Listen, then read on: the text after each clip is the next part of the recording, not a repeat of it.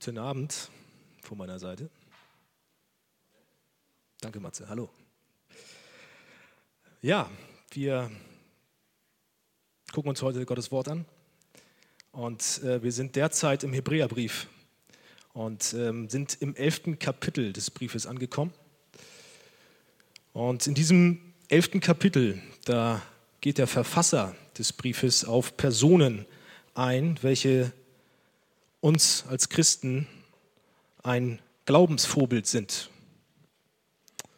Das sind alttestamentliche Personen, die da erschienen sind in der Bibel und die wirklich vorbildlich uns vorangehen und gute Beispiele sind. Sie legten Zeugnis in ihrem Leben ab, ab für Gott.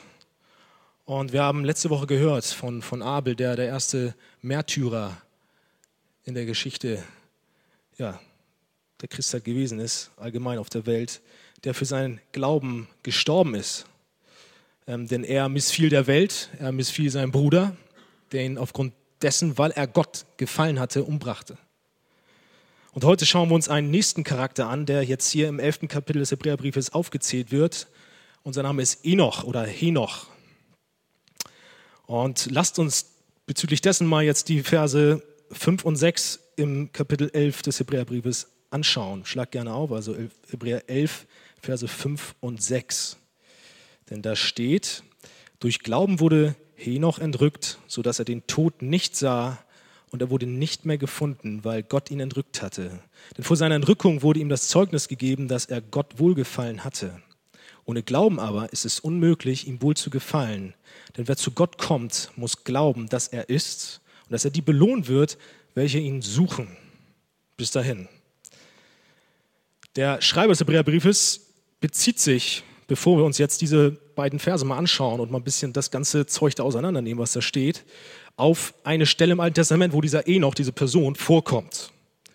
Und jetzt lesen wir nochmal und jetzt schlagen wir mal das Alte Testament auf und lesen da 1. Mose 5. Schlag das mal gemeinsam mit mir auf.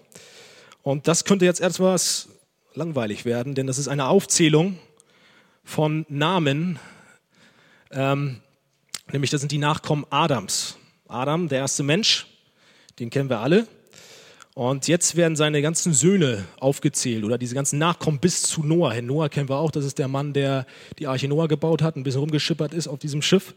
Ähm, die kennen wir auch alle. Und jetzt werden in diesem fünften Kapitel diese ganzen Persönlichkeiten aufgezählt. Und da erscheint auch dieser Enoch oder Henoch. Und ich möchte jetzt in diesem ja, 1. Mose 5 ähm, bisschen mal was lesen mit euch, nämlich die Verse von 3 bis 24. Und wie gesagt, es geht ab jetzt da. Und Adam war 130 Jahre alt, als er einen Sohn zeugte, ihm selbst gleich, nach seinem Bild, und er nannte ihn Seth. Und die Lebenszeit Adams, nachdem er den Seth gezeugt hatte, betrug 800 Jahre und er zeugte Söhne und Töchter. Und die ganze Lebenszeit Adams betrug 39, 39 Jahre, genau, 930 Jahre und er starb. Und Seth lebte 105 Jahre, da zeugte er den Enosch. Und Seth lebte, nachdem er Enosch gezeugt hatte, noch 807 Jahre und zeugte Söhne und Töchter. Und die ganze Lebenszeit Seths betrug 912 Jahre und er starb. Und Enosch lebte 90 Jahre, da zeugte er den Kenan. Und Enosch lebte, nachdem er den Kenan gezeugt hatte, noch 815 Jahre und zeugte Söhne und Töchter. Und die ganze Lebenszeit Enosch betrug 905 Jahre und er starb.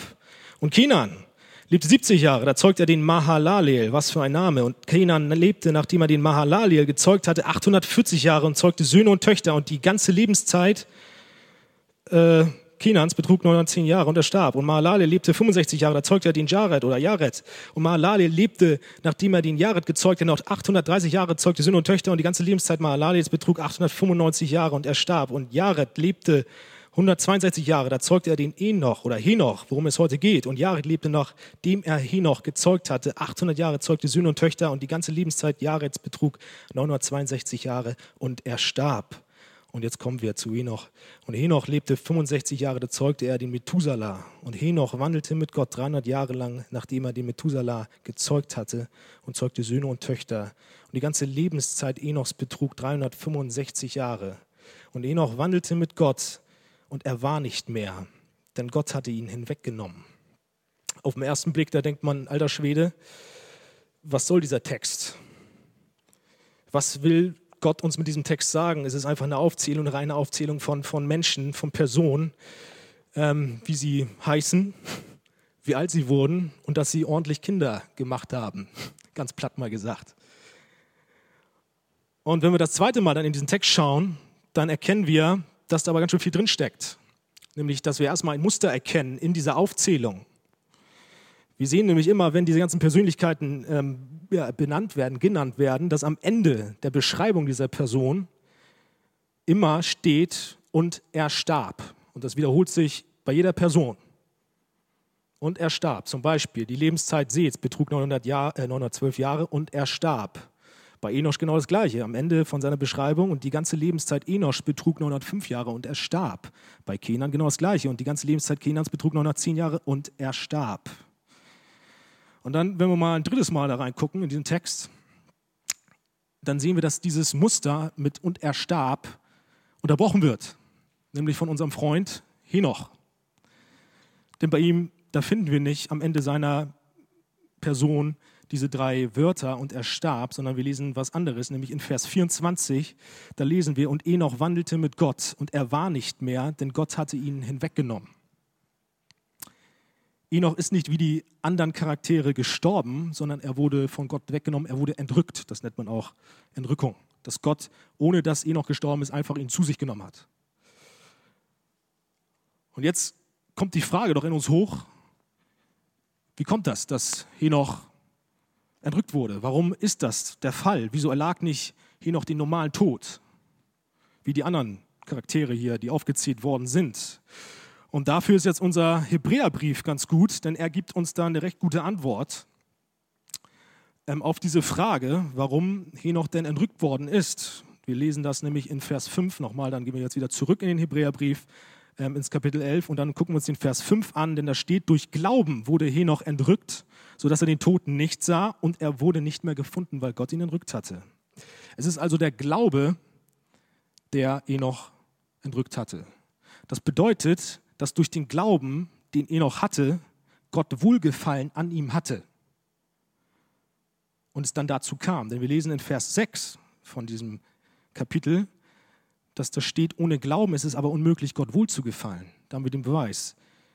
Man muss glauben, um Gott wohlzugefallen. Man muss aber nicht nur irgendwie glauben, sondern die Frage ist jetzt nämlich, woran muss man denn glauben?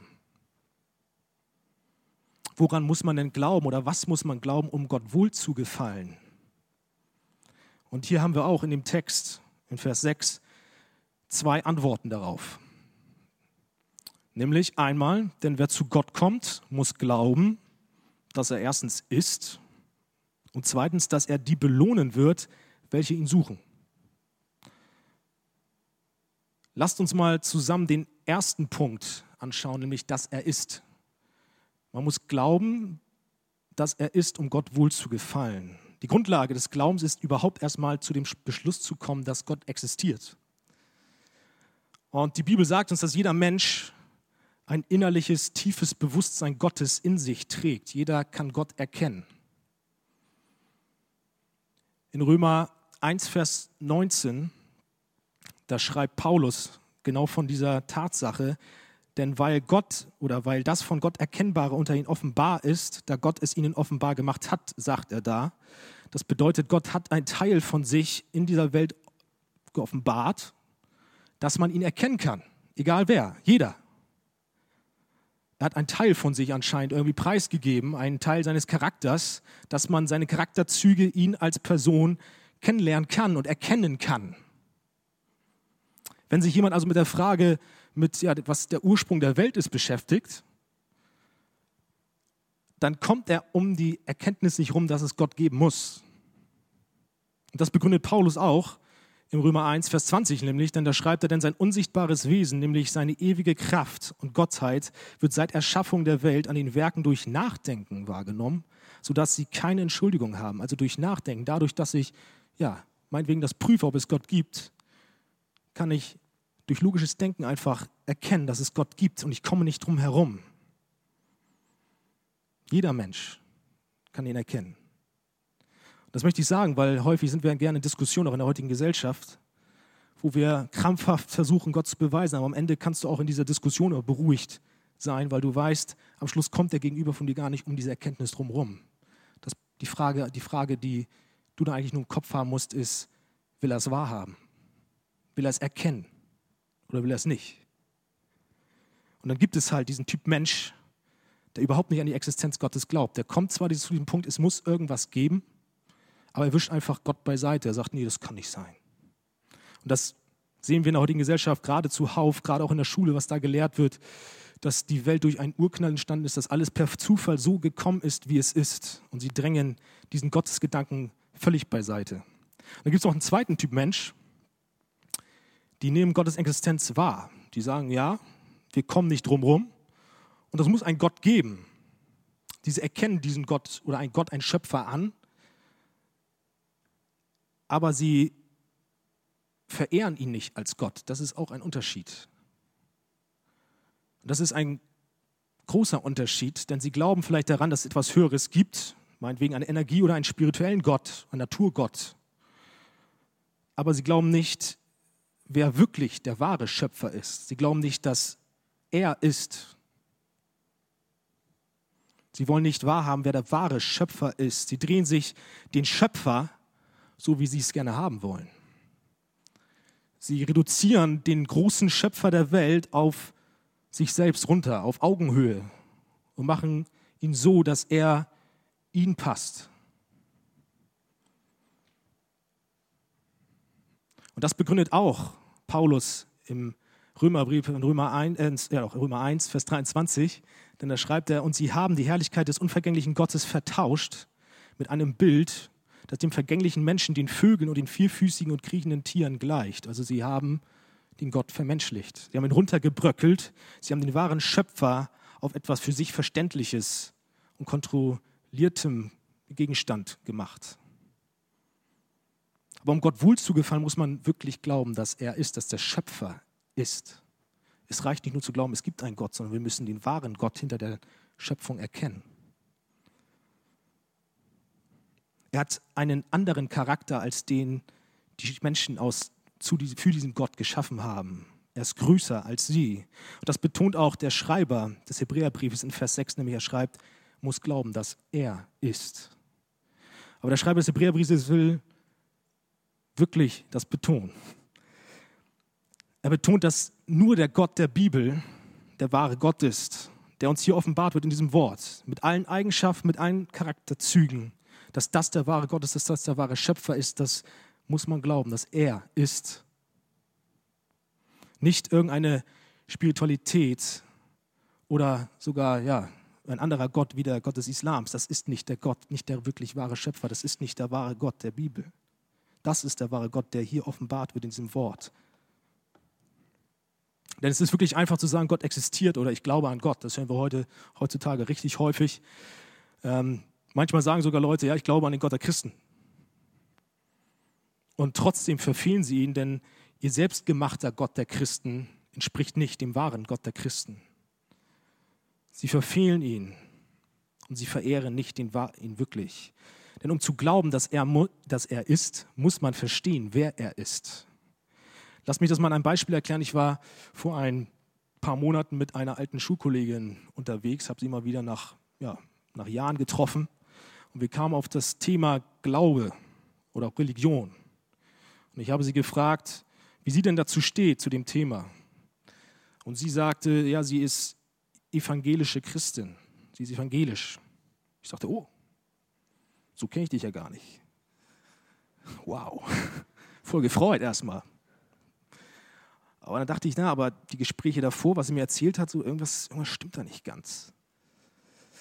Und dann habe ich sie daraufhin gefragt, weil ich ein bisschen misstrauisch war, ja, wie kommst du denn dazu, dass du glaubst, dass du evangelisch jetzt bist und dass das alles jetzt so schön und gut ist? Und wie gesagt, ich war relativ happy kurzzeitig. Und dann antwortete sie, sie ganz, ganz trocken zu mir, ich bin evangelisch, weil ich dann Sex haben darf. Weil es beim Katholik, bei, bei den Katholiken so Regeln gibt, die es beim evangelischen Glauben nicht gibt. Und ich guckte sie an und ich, ich, ich war schockiert. Denn sie hat nicht Sie glaubt vielleicht, dass der Gott der Christen die Welt geschaffen hat, aber sie kennt ihn nicht. Sie kennt seinen Charakter nicht. Sie weiß nicht, dass für ihn Sünde ein Gräuel ist, dass er rein ist und dass sündige Taten sie von ihm trennen. Und das wollen Menschen häufig nicht wissen. Sie wollen halt häufig nicht wissen, dass sie in Sünde sind. Sie wollen halt häufig nicht wissen oder sie wollen gar nicht wissen, wer dieser Gott ist und was, was, sie, was sie selbst sind, nämlich sündig. Sie sind Sünder und sie wollen das selbst nicht wahrhaben. Und sie drehen sich den Gott so, bis es ihnen und ihren Bedürfnissen passt. So machen sie den Gott, so drehen sie sich ihn. Aber jeder von uns ist ein Sünder, egal wie groß oder sogar wie klein die Sünde ist. Die mag es eine Notlüge gewesen sein, dass diese Notlüge, die trennt dich schon von Gott. Denn Römer 3, Vers 23, da steht, alle haben gesündigt und verfehlen die Herrlichkeit Gottes. Und was heißt verfehlen die Herrlichkeit Gottes? Das heißt Trennung von ihm. Und das ist das Schlimmste, was du dir vorstellen kannst, Trennung von ihm. Das heißt nämlich Hölle, Trennung, Tod. Viele Menschen haben Angst vor der Hölle als Ort. Um das mal zu erklären, was Trennung heißt. Nämlich, genau, viele haben Angst vor der Hölle als Ort so, aber sie wissen gar nicht, was diesen Ort Hölle so schlimm macht. Der Ort Hölle ist so schlimm, weil Gott nicht da ist. Die Liebe ist dort nicht, weil Gott nicht da ist. Gott ist selbst die Liebe. Freude ist da nicht, weil die Freude nicht da ist. Das macht die Hölle so schlimm. Und manche Menschen wissen vielleicht sogar, dass sie in Trennung von Gott leben. Und sie schnallen auch, dass sie Sünder sind, aber sie versuchen dann aus eigener Kraft aus dieser Sünde zu kommen. Sie versuchen durch eigene Werke oder ähnliches zu Gott wieder zu kommen. Aber alleine kommen sie nicht daraus. Und diese Feststellung gehört auch zu diesem Glauben. Denn wir selbst können uns nicht gerecht vor Gott machen. Wir brauchen Hilfe, dass Gott uns vergibt. Und das ist ein entscheidender Fakt, auch den Gott der Bibel zu verstehen und wirklich an ihn zu glauben. Nämlich, dass nur er, dass nur er uns aus der Sünde ziehen kann, dass er nur wieder, wieder die Beziehung zu ihm führen kann. Dass er uns nur wieder zu ihm ja, führt. Und genau diesen am Ende genannten Aspekt, dass wir Hilfe brauchen von Gott, darauf geht jetzt auch beim zweiten Aspekt, was Glaube ist, dass man dann Gott wohlgefällt. Ähm, darauf geht jetzt nämlich auch der Schreiber ein, auch im Vers 6, nämlich er sagt, dass man auch daran glauben muss, dass Gott die belohnen wird, welche ihn suchen. Sie müssen also nicht nur an seine Existenz glauben, sondern sie müssen auch glauben, dass er die belohnt, die ihn suchen. Also wenn wir in unserer Verzweiflung gegenüber der Sünde zu Gott kommen und seine Hilfe suchen, seine Gemeinschaft wieder suchen, dann wird er uns belohnen. Und das lesen wir in Jeremia 29, 13 und 14. Denn da lesen wir, dass Gott spricht, ja, ihr werdet mich suchen und finden, wenn ihr von ganzem Herzen nach mir verlangen werdet und ich werde mich von euch finden lassen, spricht der Herr. Also die Frage, was die Belohnung ist, wenn wir sie jetzt mal hier nachstellen, sehen wir nämlich hier raus und das ist die schönste Belohnung, die du dir vorstellen kannst. Das ist viel, viel größer als eine Kette, ein Schatz, eine Trophäe, die du kriegen kannst als Belohnung, nämlich die Belohnung, die du von Gott empfangst, empfängst, ist er selbst.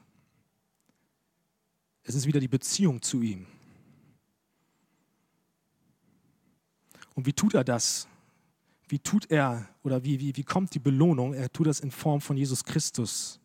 Die Leute, die nach ihm suchen von ganzem Herzen, die wird er sich zeigen.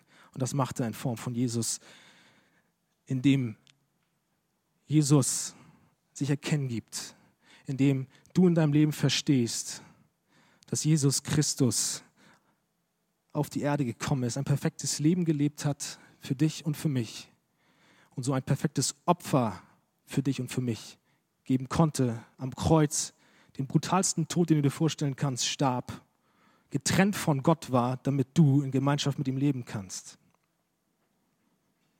Und wenn du daran glaubst, hast du wieder Gemeinschaft mit Gott. Das ist der Lohn. Und hier schon auf der Erde kannst du Gemeinschaft mit ihm haben, aber gerade auch eines Tages in der Herrlichkeit, nach diesem Leben ja, wirst du auf ewig Gemeinschaft mit ihm haben und du wirst in seiner Gegenwart leben. Das ist eine große Hoffnung, die wir haben. Und die, diese Hoffnung, darauf wollen wir doch vertrauen und beharren. In Matthäus 19, 27 bis 30, da lesen wir, wie Petrus auch nach dem Lohn fragt, was er dafür kriegt, dass er alles aufgegeben hat in seinem Leben. Er kommt zu Jesus und sagt, Jesus, ich habe so viel für dich aufgegeben, so viel gelassen. Ich habe alles stehen und liegen gelassen, damit ich jetzt mit dir den Weg gehe. Was kriege ich denn dafür? Und Jesus antwortet, und ein jeglicher, welcher Häuser, Brüder, Schwestern, Vater, Mutter, Weib, Kinder oder Äcker um meines Namens willen verlassen hat, der wird es hundertfältig empfangen und das ewige Leben erben. Aber viele von den Ersten werden Letzte und Letzte werden Erste sein. Petrus und die Jünger haben so viel aufgegeben. Sie haben ihr Ansehen verloren. Sie haben ihr irdisches Leben verloren. Aber auf sie wartet eine riesige Belohnung, das wahre Leben. Und vielleicht bist du auch hier. Du sagst, ich habe schon so viel aufgrund des Glaubens verloren. Ich habe so viele Entscheidungen für Jesus getroffen in meinem Leben, auch im Alltag. Sei es, ich konnte den Job nicht annehmen, weil das nicht vereinbar mit meinem Glauben war. Oder andere Dinge. Du musstest immer vielleicht dich hinten anstellen. Siehst es auch in der Woche manchmal. Und das ist schwierig. Aber dann möchte ich sagen, harre aus, halte aus. Auf dich wartet eine Belohnung, das ewige Leben. Und du wirst alles, was du verlierst, hundertfältig zurückkriegen.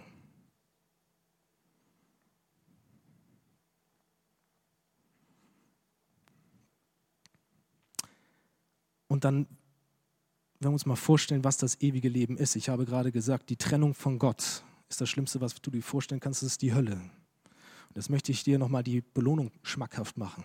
Wenn wir uns mal die andere Seite der Medaille anschauen, nämlich wie schön es sein muss, in Beziehung mit Gott zu sein. Freude zu haben, Liebe zu haben und das für immer, kein Leid mehr zu haben. Stell dir doch einmal den Moment vor, den allerersten Moment, wenn du hier stirbst. Und stell dir den allerersten Moment vor, wenn du deinem Retter gegenüberstehst. Stell dir den Moment vor, wenn du zum allerersten Mal die Person siehst, den siehst, der dein Leben gerettet hat. Und du endlich ihn siehst und endlich in seine Arme fallen kannst und in seiner Gegenwart leben kannst, ist das nicht eine Belohnung genug? Ist das nicht alles wert aufzugeben hier in dieser Welt? Und diese wahre Erkenntnis von, von Gott und von Gott der Bibel, dass wir Vergebung brauchen, dass wir am Schluss auch sehen, wer er wirklich ist, das kommt nur von Gott allein, dieser Glaube. Du kannst dafür nichts, dass du daran glauben darfst. Weißt du das eigentlich? Du bist nicht aus deiner Kraft, hast du diesen Glauben bekommen, sondern er hat ihn dir geschenkt. Wir lesen das in Epheser 2, Vers 8, und da steht, dann aus Glauben seid ihr errettet durch den Glauben und das nicht aus euch. Gottes Gabe ist es. Gott hat ihn dir gegeben, du kannst, du kannst nichts dafür. Also zusammengefasst, die zwei Kriterien des Glaubens ist einmal, überhaupt daran zu glauben, dass Gott, der Gott der Bibel existiert, der einzig wahre Gott existiert und dass er, die ihn suchen, belohnt wird. Und diese beiden Punkte hatte Enoch, Henoch, worum es eigentlich die ganze Zeit geht, um diese Person, in seinem Herzen. Und da war sich dieser Existenz Gottes und auch der Belohnung bewusst. Und dieser Glaube zeigte sich in seinem Leben, denn er wandelte mit Gott. Wir lesen in 1. Mose in der Story, in dieser großen Aufzählung, die wir am Anfang hatten, ähm, in Vers 24, 1. Mose 5, Vers 24, und Enoch wandelte mit Gott. Er ging jeden Schritt seines Lebens mit ihm, beständig und das 300 Jahre lang, das muss ich mir vorstellen. Das ist eine ganz schöne Zeit, oder? Gott durchdrang sein ganzes Leben. Auch Henoch lebt in einer sündigen Zeit, wie wir auch heute. Er sah auch Gott nicht und auch war er ein Sünder. Aber er wandelte mit Gott. Das alles veranlasste ihn nicht, irgendwie von Gott abzulassen, sondern er wandelte mit ihm. Er ging alle Dinge mit Gott gemeinsam an, jeden Schritt seines Lebens. Das konnte er nur, weil Gott durch den Heiligen Geist ihn Jesus schon zeigte. Enoch musste auch durch den Heiligen Geist schon von ferne Jesus gesehen haben, sodass er glauben konnte. Und dieser Glaube prägte dieses Leben von diesem Glaubensvorbild. Dieser Mann teilte seine Anliegen, Sorgen, Ängste, aber auch Freuden mit Gott. Und ich möchte dich auch ermutigen, dass du es auch machen kannst. Du hast Sorgen und Ängste bestimmt in deiner Freizeit, nicht nur Freizeit, in deinem ganzen Berufsleben. Und wir werden immer wieder auch mit, mit blöden Dingen attackiert als Christ. Wir leben nun mal auch in dieser Welt, wo es Leid gibt. Aber du kannst mit Gott in einer Beziehung reden. Gott ist nicht irgendeine Wand, zu der du sprichst und es prallt einfach nur ab. Es ist auch nicht irgendwie eine Trophäe, zu der du redest und sagst, ja, ich habe was schönes Glänzendes in der Hand, aber am Schluss bringt es mir doch nichts, sie sieht nur schön aus. Sondern du kannst eine Beziehung mit diesem Gott haben. Du kannst mit ihm wirklich reden. Wenn du Sorgen hast, kannst du mit diesen Sorgen zu ihm kommen. Wenn du Ängste hast, kannst du mit diesen Ängsten zu ihm kommen. Und warum? Weil er selbst Mensch war. Dieser Gott hat sich gedemütigt. Ein Gott, muss man vorstellen, der Schöpfer der Welt wurde klein, wurde ein, selbst ein Mensch, damit er dich verstehen kann, damit er weiß, ja, wie es ist und so natürlich auch dann sterben konnte für dich. Aber dadurch, weil er Mensch war, kann er dich verstehen und er hat auch gelitten, das wissen wir auf dem Weg zum Kreuz und er weiß genau, wie du dich fühlst, er kann dich verstehen. Und er hat sogar noch viel, viel mehr durchgemacht, was du nämlich nicht verstehen kannst, für Leid. Du kannst alles mit diesem Gott teilen und jeden Schritt mit ihm gehen. Das heißt nämlich auch zum Teil, auch ja natürlich, mit Gott zu wandeln. Aber auch lesen wir, dass ja, in Hebräer 11, Vers 5, dass Enoch vor seiner Entrückung das Zeugnis gegeben wurde, dass er Gott wohlgefallen hatte. Das heißt nämlich auch, dass obwohl die Zeit dunkel war, in der er lebte. Wir sehen nämlich auch, warum die Zeit dunkel war oder warum sie schon sündig war. Wenn wir diesen Register uns anschauen, diese Auflistung von Namen, dann sehen wir irgendwann, dass da auch Noah dann irgendwann kommt, auch wenn da so ein paar hundert Jahre dazwischen sind. Aber wir sehen, warum Noah hat das Schiff gebaut, weil eine Sintflut kam. Gott hat einfach mal gesagt, jetzt ist Schluss mit lustig, hier ist die Sünde, ich muss ihm mal alles platt machen. Wir sehen also, die Sünde war schon in der Welt auch, als Enoch lebte. Und sie war, wenn nicht sogar schlimmer als jetzt heutzutage. Also die Sünde ist immer schlimm, klar, aber sie war auch da schon da, will ich damit sagen. Aber das brachte ihn noch nicht davon ab, sich zu Gott zu bekennen, Zeugnis zu geben, auch wenn er schief angeguckt wurde, auch verspottet wurde oder auch, wie wir von den Jüngern gehört haben, vieles verloren hat, hat er weiter das Wort gepredigt. Er blieb nicht ruhig, er versteckte sich nicht, er musste von seinem Gott sprechen, weil er ihn so sehr liebte der Glaube bestimmte sein Leben, nicht das Leben sein Glauben. Da möchte ich dir die Frage stellen, wie es bei dir ist. Prägt Gott dein Leben? Ist er dein Alles? Teilst du alle deine Sorgen mit ihm, wie wir gerade schon gefragt haben? Aber auch hältst du zu ihm, wandelst du nach seinen Geboten und sprichst du von ihm, egal wie dunkel auch seine Situation ist, oder prägt nur der Samstagabend oder Sonntagmorgen dein Gott? Beziehungsweise, ja, prägt Gott deinen Samstagabend und deinen Sonntagmorgen, so. Und das ist eine dringende Frage an dich und auch an mich. Hast du wahrlich die Existenz und die Belohnung Gottes vor Augen? Erfüllt das dein Herz? Das logische Ergebnis des christlichen Glaubens ist nämlich der Wandel mit Gott. Jesus selbst spricht in Johannes 14, Vers 21, wer meine Gebote hält und sie befolgt, der ist, der mich liebt. Wenn du Jesus aber als Joker benutzt und sagst, ach, Jesus ist doch für mich gestorben, dann kann ich doch den größten Blödsinn machen, den ich will. Er hat doch, immer, er hat doch alles bezahlt. Dann kann er dich ersündigen und es geht sofort ans Kreuz. Dann sage ich dir, dann hast du nichts verstanden, mein Freund. Denn das hat mit Glauben nichts zu tun. Glaube heißt auch im Vertrauen nachzufolgen. In Lukas 9, 23, da spricht Jesus, wenn jemand mir nachfolgen will, so verleugne er sich selbst und nehme sein Kreuz auf sich täglich und folge mir nach. Denn wer seine Seele retten will, der wird sie verlieren. Wer aber seine Seele verliert um meinetwillen, der wird sie retten. Glaube heißt sich auch von der Sünde abzukehren. Die Frage, warum hast du denn bei Jesus Hilfe gesucht, ist doch aufgrund der Sünde. Es macht doch keinen Sinn, wenn du dann die Sünde weiter tust. Wieso soll dann die Sünde in Ordnung sein, wenn du Jesus hast? Und vorher war sie doch so schlecht. Es macht keinen Sinn. Und die Tatsache kann natürlich häufig sehr herausfordernd sein, sich von der Sünde abzukehren, Jesus wahrlich zu folgen, denn du gibst ja dein altes Leben auf. Du gibst alles auf, was dich sonst ausgemacht hat, was deine Identität war. Aber du hast eine neue Identität und es ist Jesus Christus.